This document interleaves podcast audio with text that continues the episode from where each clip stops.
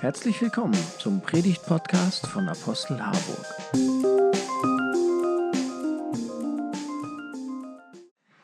Ich will Ihnen heute etwas erzählen von der großartigen Welt Gottes.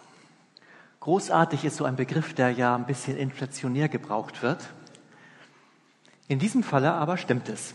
Gottes Welt ist wirklich großartig. Wir können uns die Welt ja so machen, wie wir sie wollen. Das tun wir auch jeden Tag. Und wenn wir dann Nachrichten sehen, dann sehen wir, was dabei so rauskommt. Wir sind frei, wir können das, wir können uns entscheiden. Allerdings scheint es mir so, dass Gott an entscheidenden Stellen etwas anderes im Sinn hatte als das, was wir aus der Welt machen. In der Bibel wird deutlich, dass Gott eine sehr klare Vorstellung hat, wie die Welt sein könnte oder wie sie werden könnte. Denn er kennt die Möglichkeiten, die in der Welt und in jedem von uns stecken. Deshalb hat Gott ein sehr deutliches Zeichen gesetzt und schickte seinen Sohn. Niemals zuvor und nie wieder danach hat Gott so deutlich in den Lauf der Welt eingegriffen. Er zeigte, was nach seiner Meinung wirklich wichtig ist im Leben. Denn er hat offenbar den Eindruck, dass wir an entscheidenden Stellen die falsche Richtung einschlagen. Er zeigte, dass er etwas ganz anderes für normal hält, als das, was bei uns so normal ist. Davon berichtet uns das Neue Testament. Es berichtet von einem neuen Fundament für unser Leben. Und von dieser neuen Welt Gottes möchte ich Ihnen heute ein bisschen was erzählen. Ich bin natürlich nicht der Erste, der das macht. Das hat äh, Thomas schon in der Begrüßung gesagt. Der Erste, der von Jesus und seiner Botschaft erzählte, war Paulus. Jedenfalls stammen von ihm die ältesten Texte, die wir so haben. Paulus hat Briefe geschrieben. Und zwar an Gemeinden, die er in den Jahren zuvor besucht und meistens sogar gegründet hat. Mit den Briefen beantwortete er Fragen oder er versuchte einfach den Glauben der Menschen zu stärken. Denn Paulus kannte die Probleme, die so zwischen Menschen auftreten können, ganz gut. Meistens ging es dann darum, wer am wichtigsten ist und wer recht hat. Meistens geht es um zwischenmenschliche Probleme, das hat sich irgendwie nicht geändert. Ich möchte Ihnen gleich mal einen Ausschnitt aus dem Brief vorstellen, den Paulus an die Gemeinde von Ephesus geschrieben hat. Paulus ist ein ganz geschickter Briefschreiber. Hören Sie mal, was der uns so sagt. Wie sah euer Leben früher aus? Ihr wart Gott ungehorsam und wolltet von ihm nichts wissen. Ihr wart tot, lebende Tote. Ihr habt gelebt, wie es in dieser Welt üblich ist. Ihr wart dem verfallen, der seine Macht ausübt zwischen Himmel und Erde, nämlich dem Geist, der zu dieser Zeit herrscht, im Leben aller Menschen, die Gott nicht gehorchen. Zu ihnen haben wir früher auch gehört, damals, als wir eigensüchtig unser Leben selbst bestimmen wollten. Wir haben den Leidenschaften und Verlockungen unserer alten Natur nachgegeben, und wie alle anderen Menschen waren wir Kinder des Zorns. Aber Gottes Barmherzigkeit ist groß. Wegen unserer Sünden waren wir wie tot. Doch seine Liebe ist groß und er hat uns so sehr geliebt, dass er uns mit Christus neues Leben schenkte. Denkt immer daran, diese Rettung verdankt ihr allein der Gnade Gottes. Er hat uns mit Christus vom Tod auferweckt und durch die Verbindung mit Christus haben wir jetzt schon unseren Platz in der himmlischen Welt erhalten. So will Gott in seiner Liebe die er uns in Christus, in Jesus Christus erwiesen hat, für alle Zeiten die überwältigende Größe seiner Gnade zeigen. Denn nur, denn nur durch seine unverdiente Güte seid ihr vom Tod gerettet worden. Das geschieht, weil ihr an Jesus Christus glaubt. Es ist ein Geschenk Gottes und nicht euer eigenes Werk. Durch eigene Leistungen kann ein Mensch nichts dazu beitragen. Deshalb kann sich niemand etwas auf seine guten Taten einbilden. Was wir jetzt sind, ist allein Gottes Werk. Er hat uns durch Jesus Christus neu geschaffen, um Gutes zu tun. Damit erfüllen wir nun, was Gott schon im Voraus für uns vorbereitet hat.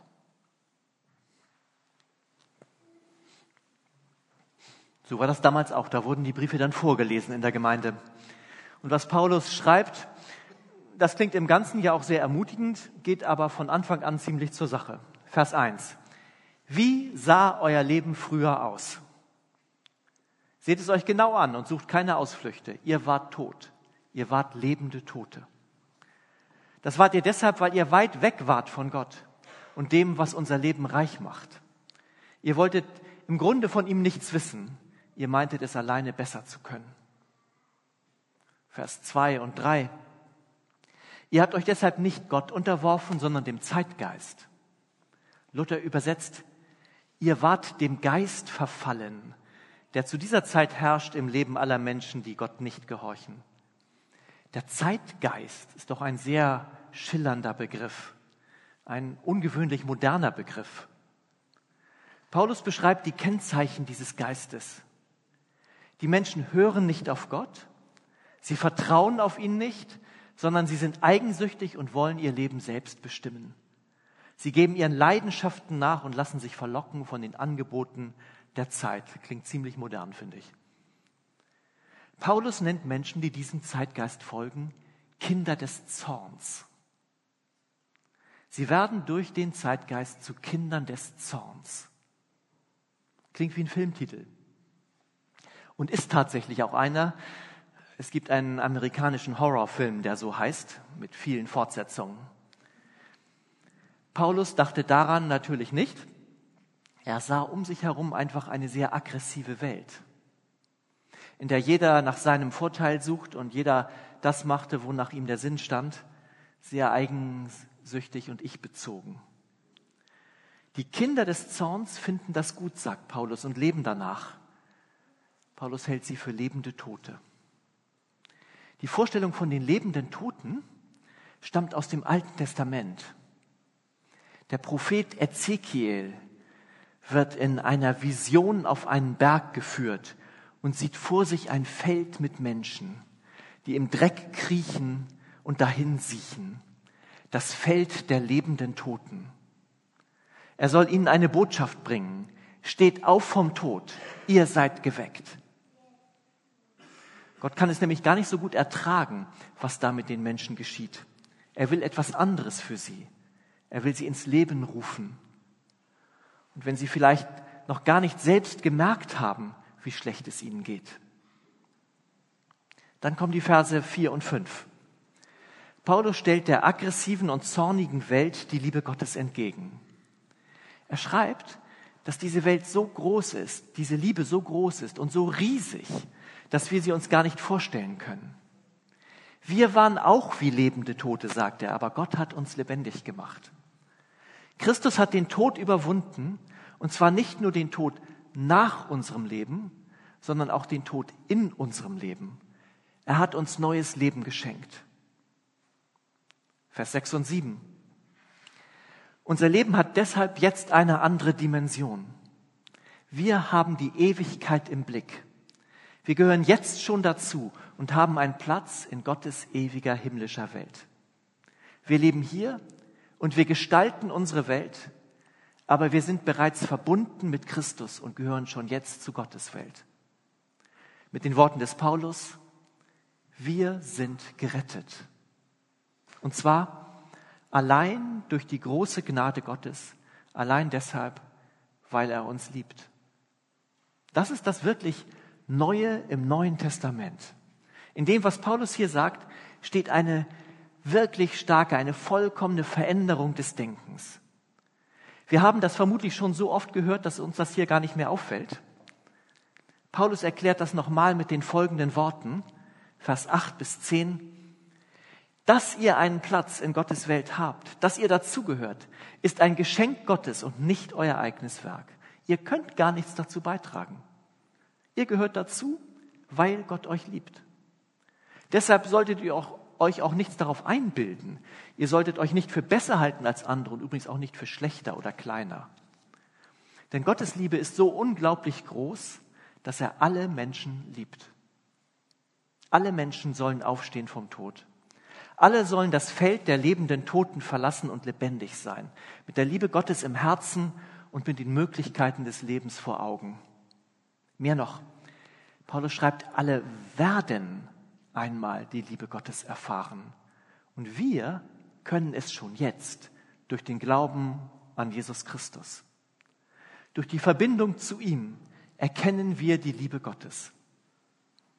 Das wirklich revolutionär Neue daran ist, dass alles von Gott ausgeht. Wir müssen uns nicht abstrampeln. Das Wichtigste im Leben bekommen wir geschenkt. Nun gibt es einige Menschen, denen es gar nicht so leicht fällt, ein Geschenk anzunehmen und schon gar nicht so eins. Die Sache mit der Gnade können viele von uns gar nicht so gut hören. Man wird so klein dadurch. Und wir fühlen uns ja lieber groß und irgendwie wichtig. Wir möchten lieber angesehene Menschen sein. Das fühlt sich einfach besser an. Und wir haben ja auch einiges geschafft. Wir haben vielleicht ein Haus, im Garten steht ein Mercedes, die Familie gedeiht und wir können ein paar Mal Urlaub machen im Jahr oder so. Und dann kommt Paulus und er erklärt, dass wir ohne die Gnade Gottes eher lebenden Toten gleichen. Und dass wir ohne seine Liebe Kinder des Zorns werden. Wenn das mit der Gnade stimmen sollte, dann hieße das, dass wir trotz all unserer großen Leistungen sündige Menschen sind.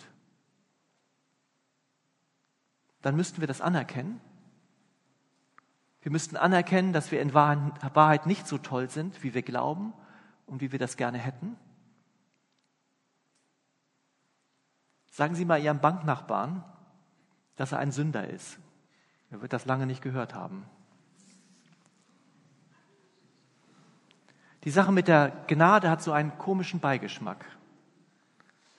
Er wirkt so, als wenn der Glaube uns erst klein machen muss, damit sich der große Gott dann in all seiner Gnade herablassen kann, um mich zu retten. Es ist daher die Frage, ob ich wirklich sündig bin, ob ich wirklich so ein lebender Toter bin, der die Rettung nötig hat, oder ob mir das hier nur vom Pastor eingeredet wird. Wenn ich es wirklich bin, dann wäre es ein Zeichen von Realitätsverweigerung, es nicht anzuerkennen. Der Begriff Sünde wird unterschiedlich erklärt. Sünde bedeutet zum einen getrennt sein von Gott. Ein Mensch, der ohne Gott lebt, ist also ein Sünder. Aber ist er damit auch schon ein lebender Toter? Sünde wird auch als Zielverfehlung erklärt. Ich verfehle das Ziel meines Lebens. Das kommt den lebenden Toten dann schon näher. Also die erste Frage ist, bin ich ein Sünder oder wird mir das hier nur eingeredet? Was ist Ihre Antwort? Wenn Sie Nein sagen, ich bin kein Sünder, dann sind Sie an dieser Stelle vermutlich draußen. Dann ist das, was jetzt noch folgt, vermutlich nicht mehr Ihr Thema. Wenn Sie Ja antworten, dann ergibt sich daraus das nächste Thema. Wenn ich ohne Gott tot bin, dann bin ich ja darauf angewiesen, dass er mich errettet. Dann geht es hier nämlich wirklich um Leben und Tod.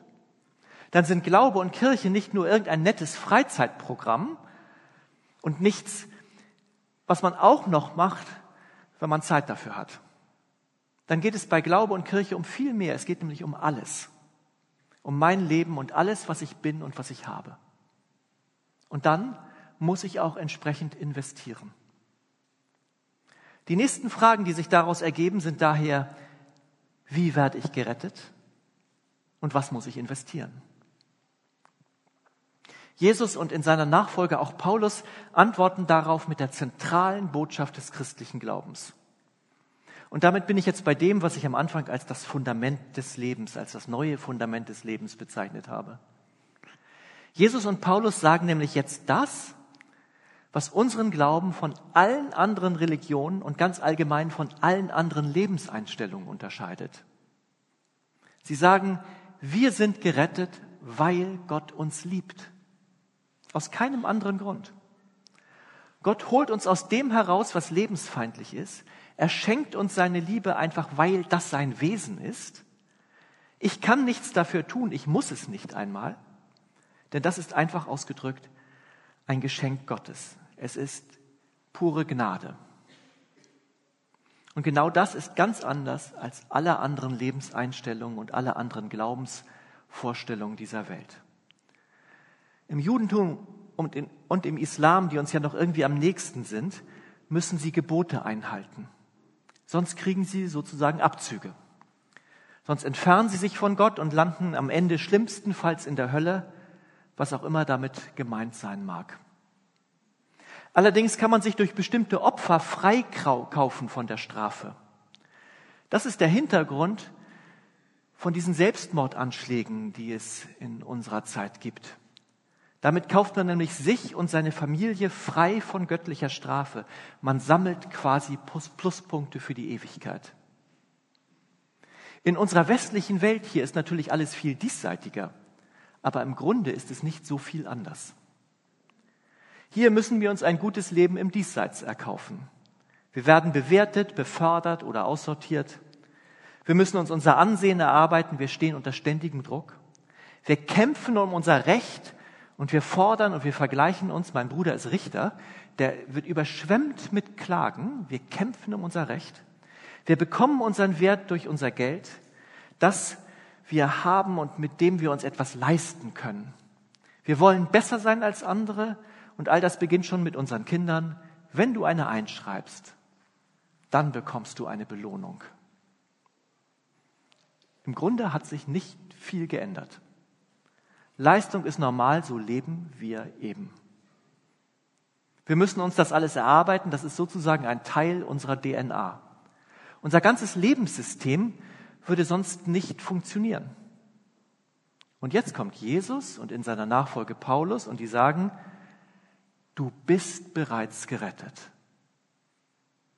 Du brauchst dich gar nicht weiter abzustrampeln für das Wichtigste, was es in deinem Leben gibt. Du bist gerettet aus Gnade einfach, weil Gott dich so sehr liebt. Glaub es einfach. Es wird dich innerlich reich machen. Diese Botschaft steht absolut quer zu allem, was in unserem Leben normal ist. Deshalb können wir es vermutlich auch so schwer akzeptieren. Letzte Frage. Wieso muss ich dann eigentlich irgendwas investieren, wenn ich doch alles geschenkt bekomme? Und vor allem was? Die Botschaft des Evangeliums steht quer zu unserer Realität und das bedeutet, sie ist nicht normal. Sie erklärt sich nicht von alleine. Ich kann sie nur verstehen, wenn ich sozusagen meine normalen Lebensmaßstäbe verlasse. Und genau das ist ein richtig großer Schritt. Wir haben hier in der Gemeinde mal überlegt, was die größten Schritte sind, die man macht, wenn man im Glauben weiterkommen und Gott näher kommen will.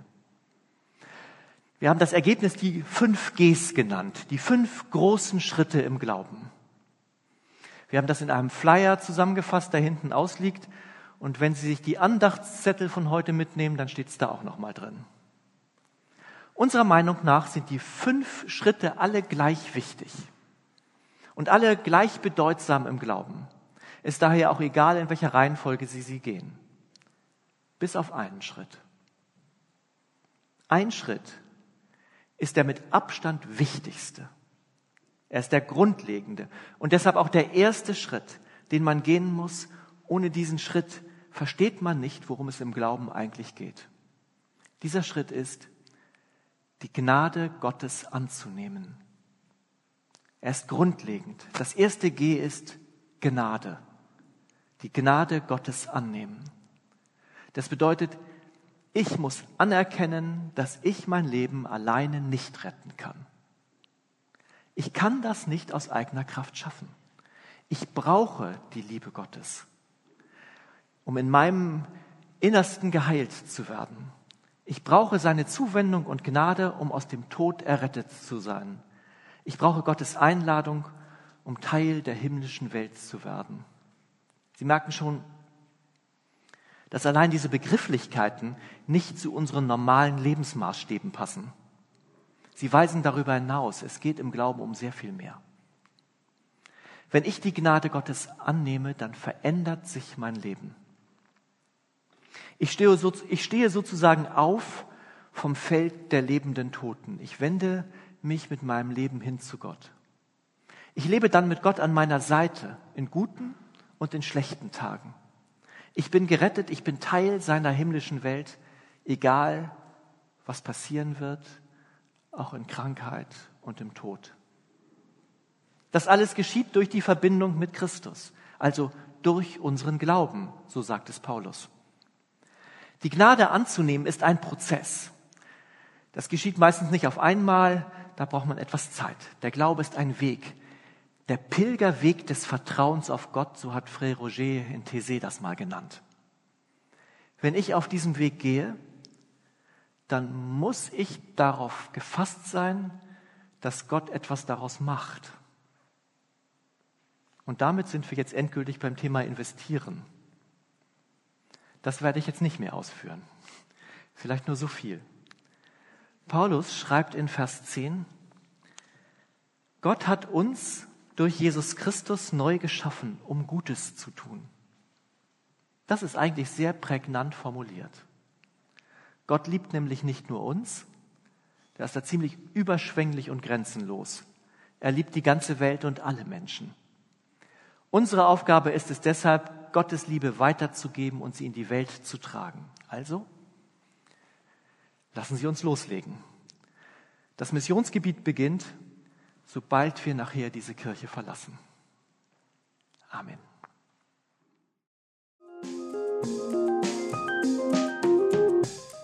Mehr Informationen unter apostel-harburg.de